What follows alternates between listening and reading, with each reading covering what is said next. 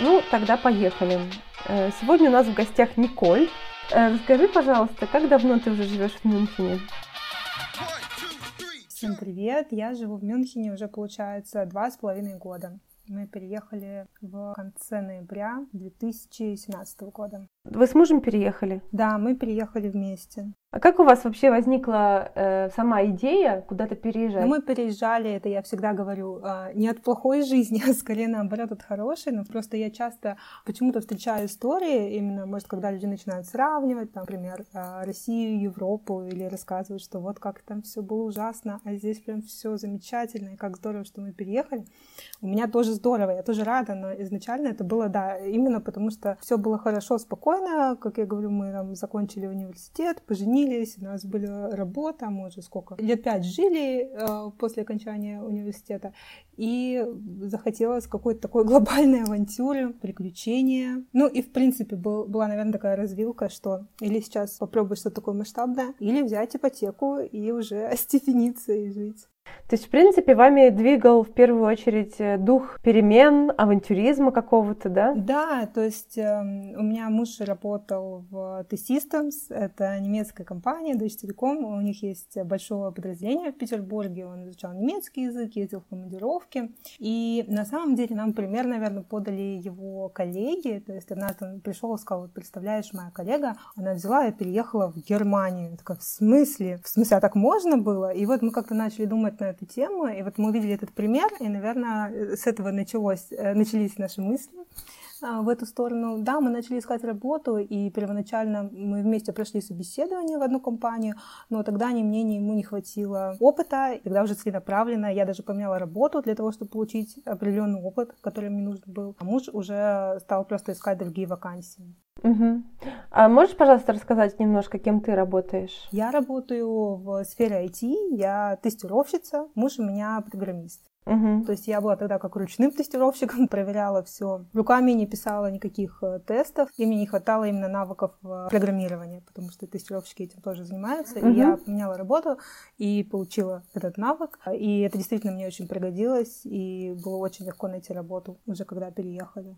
И ты не знал тогда немецкий язык, и это не помешало тебе найти работу? Да, я не знала немецкий язык, когда мы переехали, я его до сих пор учу, и я работаю на английском языке, хотя все мои коллеги немцы, и такая компания немецкая. А вы собеседование проходили в Германии или это было онлайн-собеседование? Изначально это все было онлайн-собеседование, да, если мы говорим именно про поиск удаленной работы, то есть из России. И получается, муж э, сначала прошел онлайн-собеседование, решил какое-то тестовое задание, его потом пригласили уже в Мюнхен а, на очную встречу в офис, а, и уже после этого сделали ему предложение. А я, получается, искала работу, когда мы переехали уже месяца через три. Надоело мне сидеть без дела, и да. я уже да, искала работу здесь. Угу, интересно очень.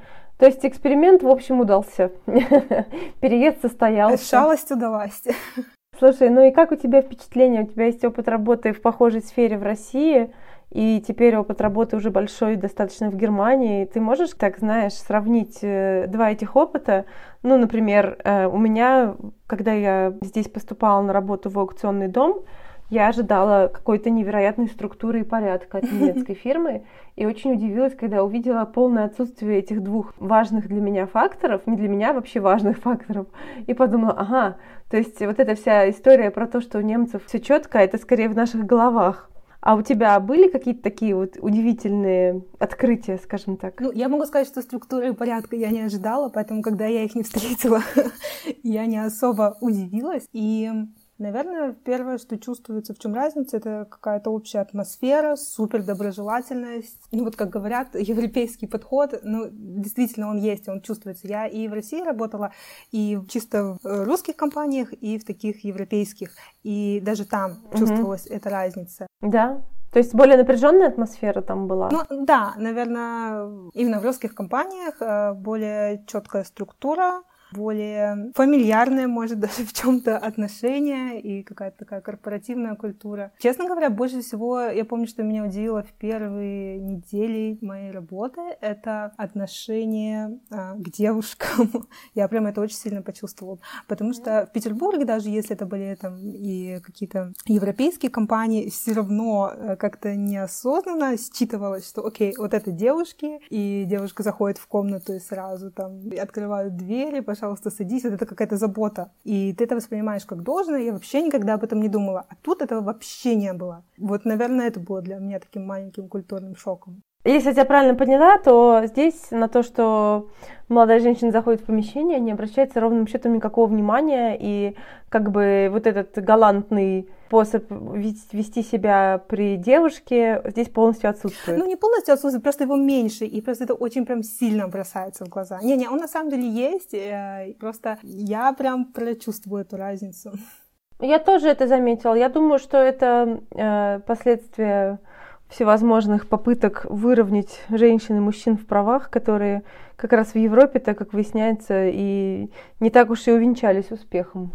Как ты, кстати, считаешь, или, может быть, ты знаешь прямо, твоя зарплата ниже, чем зарплата таких же людей в твоей фирме мужского пола? Я, честно говоря, не знаю, хотя я слышала, что есть даже, по-моему, специальный сайт или ведомство, куда можно обратиться и запросить среднюю зарплату по твоей фирме. Угу. Но я точно знаю, что у нас есть э, специальные люди, которые следят, чтобы соотношение а, женщин и мужчин в компании было одинаковым.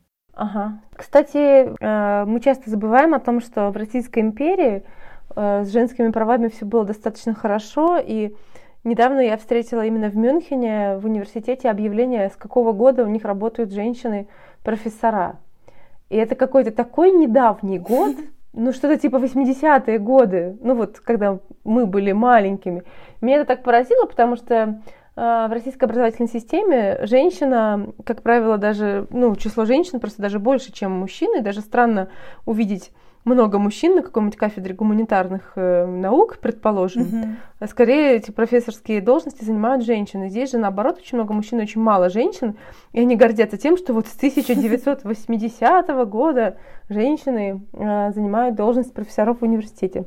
Это вообще-то даже практически смешно для нас, а оказывается, это прям достижение. А по поводу какого-то равного именно отношения к сотрудникам разных полов, я могу только подтвердить. То же самое видела в аукционе. Там, правда, было очень много женщин и мало мужчин. И даже скорее они как-то странно выделялись, те мужчины, которые там работали. Так что, может быть, это просто особенности европейского этикета. А ты сказала доброжелательность. Ну вот доброжелательная такая атмосфера. Ну это здесь, в Германии, да? Да, да. То есть э, понятно, что все улыбаются. Это действительно очень помогает для рабочей атмосферы. То есть есть доброжелательность в целом. Если у тебя есть какой-то вопрос, ты всегда можешь его спросить, не боясь какого-то осуждения. Вежливость, я вот тоже вот заметила. Э, не знаю, может быть, это из-за особенностей немецкого языка, но немцы очень редко э, перебивают собеседника. И mm-hmm. да, и я думаю, вау, это так здорово, потому что у меня, вот, честно, есть такое, у меня бывает, что много эмоций, мне прям хочется сказать, а они прям всегда до конца дослушают, даже если у них полностью противоположная точка зрения, и внутри там все кипит, вот он дослушает, и потом скажет, ну нет, я вот считаю, что вот это, а, и вот мои аргументы.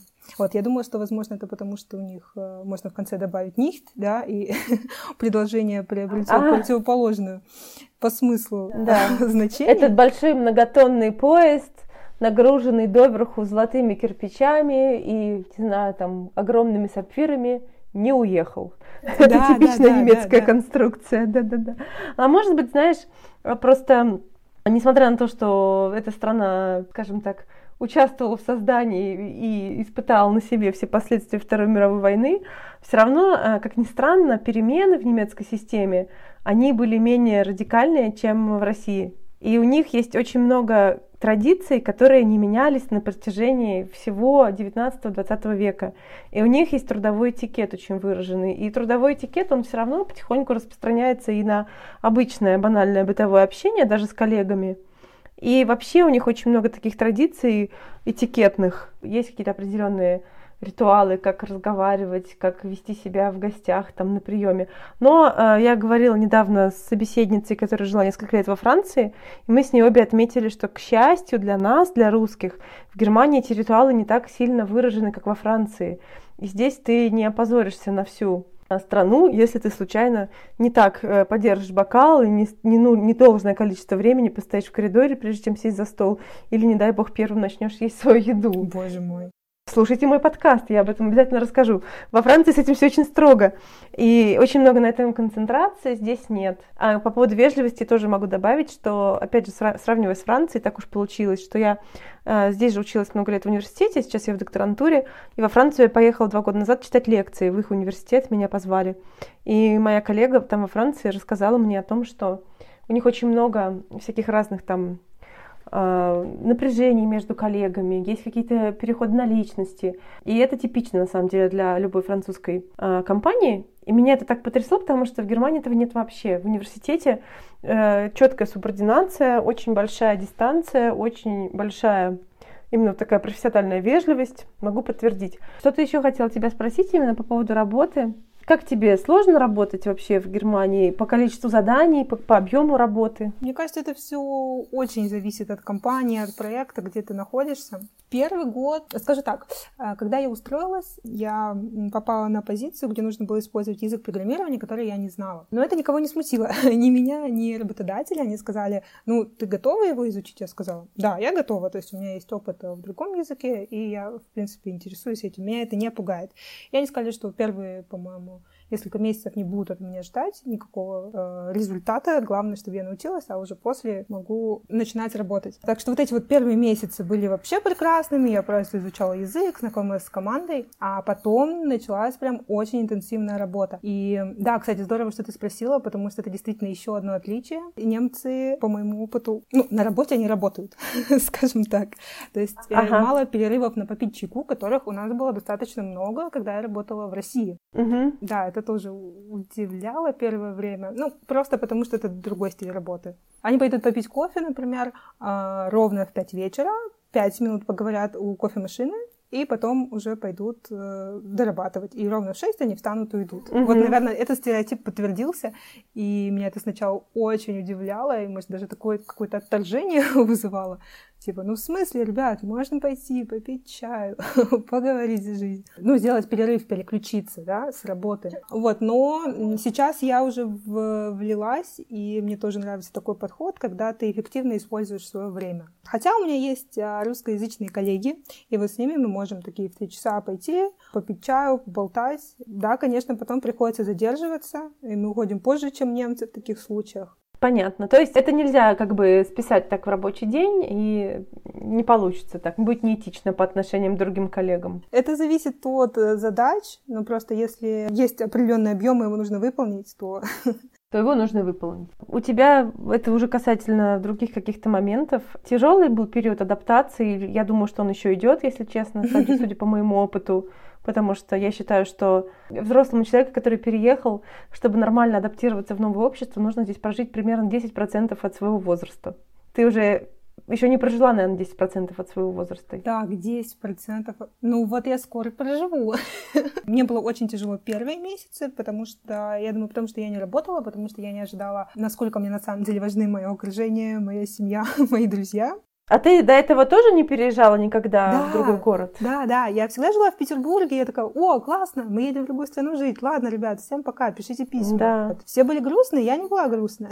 А потом я приехала. В общем, это было очень э, резкое различие между тем, что я имела вот буквально вчера и сегодня, да, то есть, что у меня там была работа, друзья, семья, я знала, что я буду делать, я знала язык, самое главное. Вот тут и вдруг я сижу без языка, без э, единого знакомого человека тут, ну вот только муж, который ходит на работу, которому тоже нужно помогать. Ты знаешь, у меня было такое чувство в начале моего времени в Германии, особенно когда я хотела читать книги, ходить по улицам, слушать и смотреть, читать вывески. Вот у меня было чувство, что все шепотом. То есть вот есть я, и меня как будто вот в контузию погрузили, то есть погрузили в мир, в котором все шепотом, потому что я не понимаю ни вывесок, ни книг, ни объявлений в метро. И вот это чувство оглушения такое было. Так ты художественно сказала, красиво. А, ну, да, да, я, я понимаю, о чем ты. И вот у меня был было, наверное, также первые месяцы, и они были очень тяжелыми. Потом я сказала, угу. все, я хочу работать.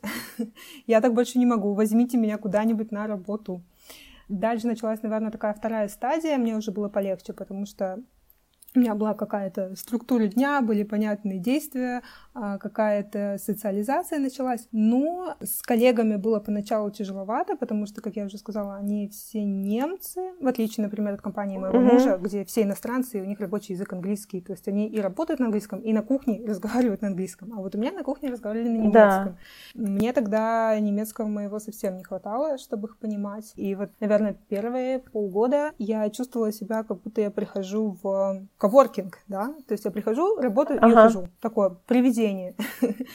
Переломный момент случился, когда я начала ездить в офис к одному из заказчиков, и там мы прям дружили с командой, очень повезло с ребятами, начали общаться. Они тоже были все немцами, у них у всех тоже были, конечно, там свои дела, заботы, дети, тренировки и так далее. Это я к тому, что, насколько я вижу, немцы редко после работы куда-то ходят. Но все-таки мы нашли общий язык uh-huh. и провели время вместе, и с тех пор я прям стала чувствовать себя увереннее. Ну, это вот где-то через год после переезда. А вообще я, я меряю, знаешь как, я каждые полгода стараюсь ездить в Петербург. И я помню, что первые два mm-hmm. раза, когда я приезжала, я была готова там остаться. Ну, то есть мне говорили ребята, что все, mm-hmm. зачем тебе эта Германия, оставайся тут. И я думаю, и правда, а зачем она мне? То есть я знала, что если я вернусь, я знала, где я буду работать, в какие рестораны я буду ходить, с кем я буду встречаться и что я буду делать. А вот на третий раз... Рестораны, рестораны. Да, да. Сейчас вообще особенно, я по ним соскучилась, но питерские всякие классные местечки, это отдельная тоже история, конечно. А я за первые полгода жизни в Германии, наверное, три раза съездила в Питер но у меня там были незаконченные дела, незаконченная кандидатская, сбор документов для защиты, и это была причина, по которой я так часто ездила. А потом я старалась ездить раза три в год. Это мне позволяло как-то держаться, но по городу страшно скучаешь, конечно. Ну вот я говорю, что я когда приехала в третий раз, я тоже, я увидела город, я увидела там белые ночи, архитектуру, все родные рядом, но внутри такое было, что это все классно, это все здорово, но моя жизнь сейчас в Германии. То есть я хочу сюда приезжать, мне здорово, uh-huh. но я хочу вернуться. И я тоже это так заметила. Очень интересно, как было бы в четвертый раз, но пока непонятно, когда можно будет поехать. Когда он состоится? А у меня будет, наверное, 24-й, но, видимо, в августе. Надеюсь, что в августе уже все поедем везде. Скажи, пожалуйста, что ты, ты больше всего ценишь в Мюнхене и в этой твоей новой немецкой жизни? Ой, это, это очень простой для меня вопрос, потому что я обожаю мюнхенскую погоду, я обожаю солнце. Да. Только петербуржец петербуржца поймет, какой здесь шикарный климат. Да, да. Вот это может быть какая-то такая супер банальная, простая причина, и есть много других преимуществ таких очень важных рациональных, но вот это для меня номер один, честное слово. Я двумя руками за. Я даже городской дизайн стала э, ценить э, как бы намного позже. Ну, то есть для меня это было не так важно. Ну, там неровные поребрики, ну, ну и ладно. Главное, чтобы солнце было. Это, знаешь, обычно ты сильно начинаешь вообще на все это обращать внимание, когда начинаешь перед собой коляску толкать. Mm. Потому что пока ты там бегаешь э, сам на своих только исключительно делах, это не играет никакого значения. Ну, ямка, ну, дырка в конце концов перескочил и побежал. Вот мы в Петербурге всегда на каблуках это делали, правда? Кстати, ты перестала носить каблуки? Слушай, я думаю, да. На самом деле я и в Петербурге не часто их носила, я их не люблю, но здесь, э, наверное, действительно нет какого-то социального давления. Ну, ладно, это не давление, но просто когда ты меньше видишь этого на улице. Да, да, тебе меньше хочется сделать так же. Хотя, может, и давление, но в Петербурге настолько красивые ухоженные женщины, и так круто одеты, ты это часто видишь, что тебе хочется сказать, так, стоп, что за тертые джинсы какие-то, какие-то кроссовки для бега, ну что это? Ну, это тебе не Германия, переоденься. Да. Я, себе, я так себя иногда чувствую, что я в Петербург собираюсь, и более какие-то прикольные аутфиты продумываю, как я там буду ходить, я не знаю, в магазин. А тут это такой роли не играет для меня. Да. У меня, кстати, коллега тоже отметил это. Коллега немец ездил в Петербург и сказал, у вас там девушки ходят как на показе мод. Это вообще обалдеть. Это вот для него, наверное, главная достопримечательность была. Ну, при том, что там же очень много именно в Питере есть э, народа, который одет э, именно прикольно, там, по-хипстерски кроссовках, никаких каблуков, но это всегда по-особенному как-то. Да, да. У, у них какой-то свой стиль, свой, свой цветовой набор, свои силуэты, Да. А как у тебя с самим городом отношения? Как тебе? Я, мне кажется, часто общие наши мысли нахожу в том, что ты пишешь в своем инстаграм, и что я про город, то есть не про городскую среду, она в Мюнхене прекрасная, очень к человеку а, обращена, а вот именно архитектура, сам город, как у тебя с ним взаимоотношения? Ой, ой, это моя боль. Ну как, я первое время, ну, можно сказать, прям ненавидела этот город. Нет, ну не, не ненавидела, мне он не нравился. То есть я прям, мне он не нравился, это не моя архитектура. Потом пришло такое безразличие, и после этого я уже начала замечать, что, вау, есть какие-то красивые места, прикольные. Наверное, это началось с того, я думаю, вот это впечатление от города, это такая субъективная вещь, она зависит от многих факторов. Да. Объективно мне архитектура не нравится, но когда я стала замечать какие-то места, с которыми у меня связаны воспоминания, когда у меня тут э, завелся свой да. круг общения, или когда я увидела, вот вспомнила классный момент, как на Хакербрюке собираются люди и на мосту встречают закат, и я подумала, вау, это круто. Да. У этого города все-таки есть душа, ладно. Есть, есть. Только она спрятана, ее нужно откопать. Да, да. И когда вот э, стало таких у меня воспоминаний местечек все больше и больше, ну вот появилась и любовь к этому городу.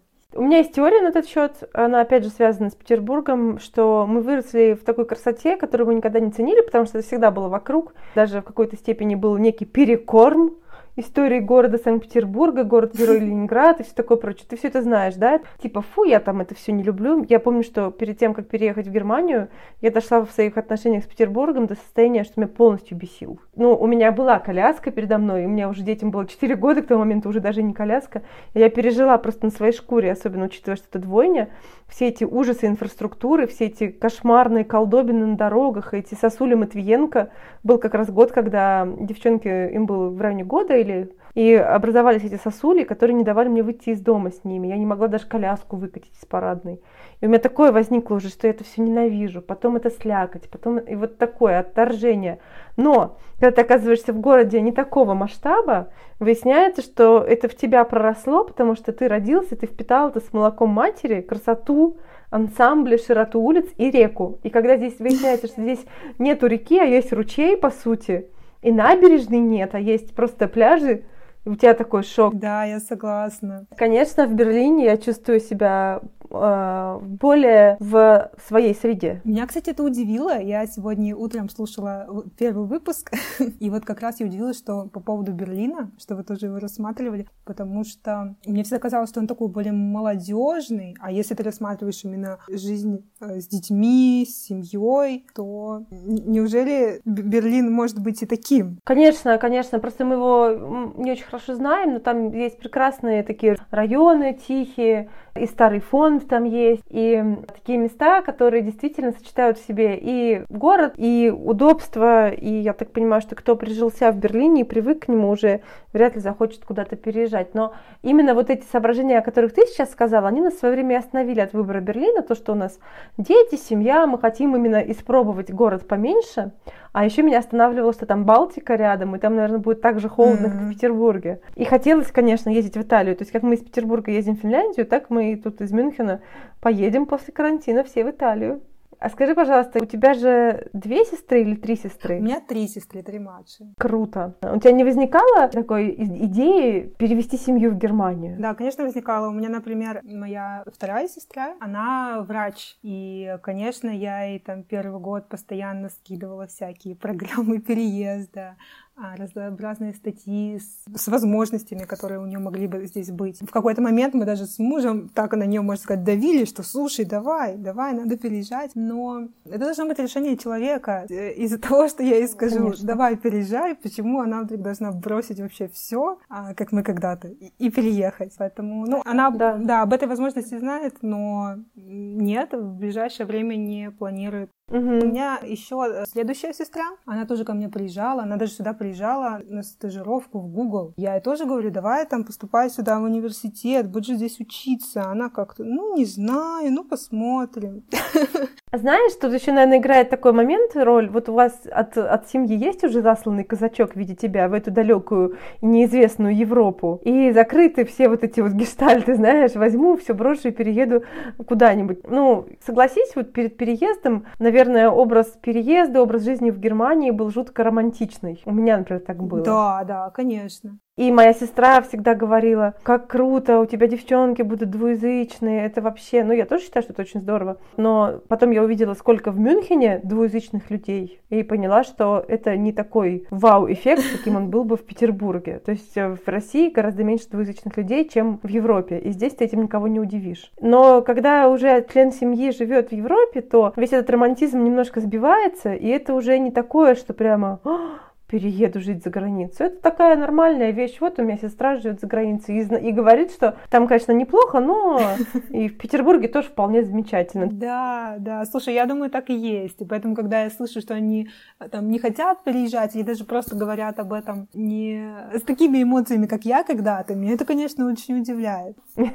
А как ты видишь свою вот, ну, ближайшую жизнь? Ты бы хотела, например, еще в какую-нибудь страну переехать, попробовать? Как оно там? Я думала над этим, точно помню, год назад мне прям хотелось пожить в Швейцарии. И был такой азарт из серии, окей, вот мы захотели, переехали, пожили, значит, мы это можем, значит, я сейчас могу выбрать еще какую-то страну и еще где-то пожить.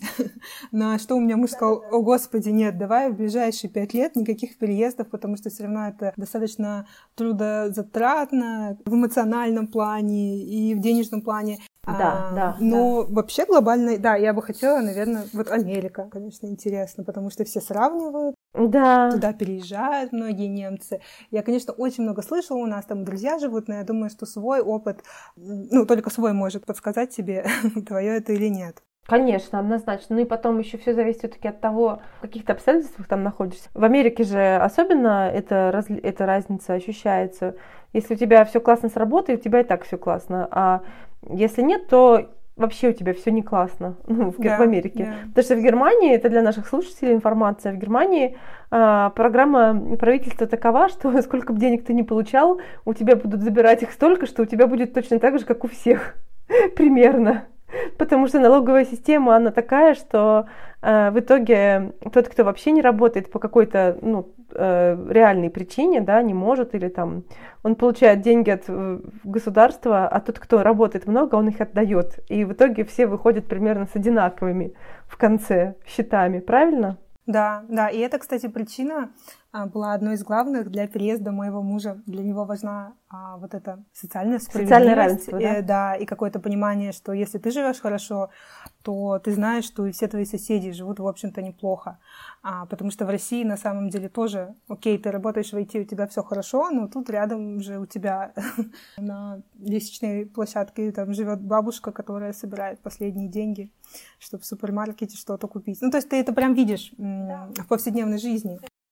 Иногда и от этой ситуации возникает чувство какой-то несправедливости в твой адрес, потому что там человек работает, получает большую сумму денег, половину отдает государству, а опять же на той же самой улице, как в России живет бабушка, а в Германии живет человек, который не работает и ничего не платит, и ему государство отдает, небось, те самые деньги, которые твой муж туда только что заплатил. Но э, ты знаешь, что если с тобой, не дай бог, случится такая ситуация, то, возможно, и тебе будут вот так выплачивать. Поэтому это как-то примеряет тебя с этой действительностью. Да, я еще думаю, что на самом деле ты таким образом платишь за некое спокойствие, как бы за возможность жить в равном обществе, да, и, не знаю, спокойно ходить по улицам, например. Да, возможно, возможно. Спасибо тебе огромное за беседу, было очень интересно. Я прям сижу уже и заранее думаю, как же я буду сокращать нашу беседу до 25 минут. Я тоже очень рада, спасибо тебе огромное. Это очень крутая мысль а, создать подкаст. Я буду слушать выпуски, мне очень нравится эта тема, и спасибо, что позвала меня, была очень рада поговорить, и даже сама для себя какие-то вещи сейчас открыла про свой же переезд. Класс! А еще что хорошо в подкастах, от них не портятся глазки.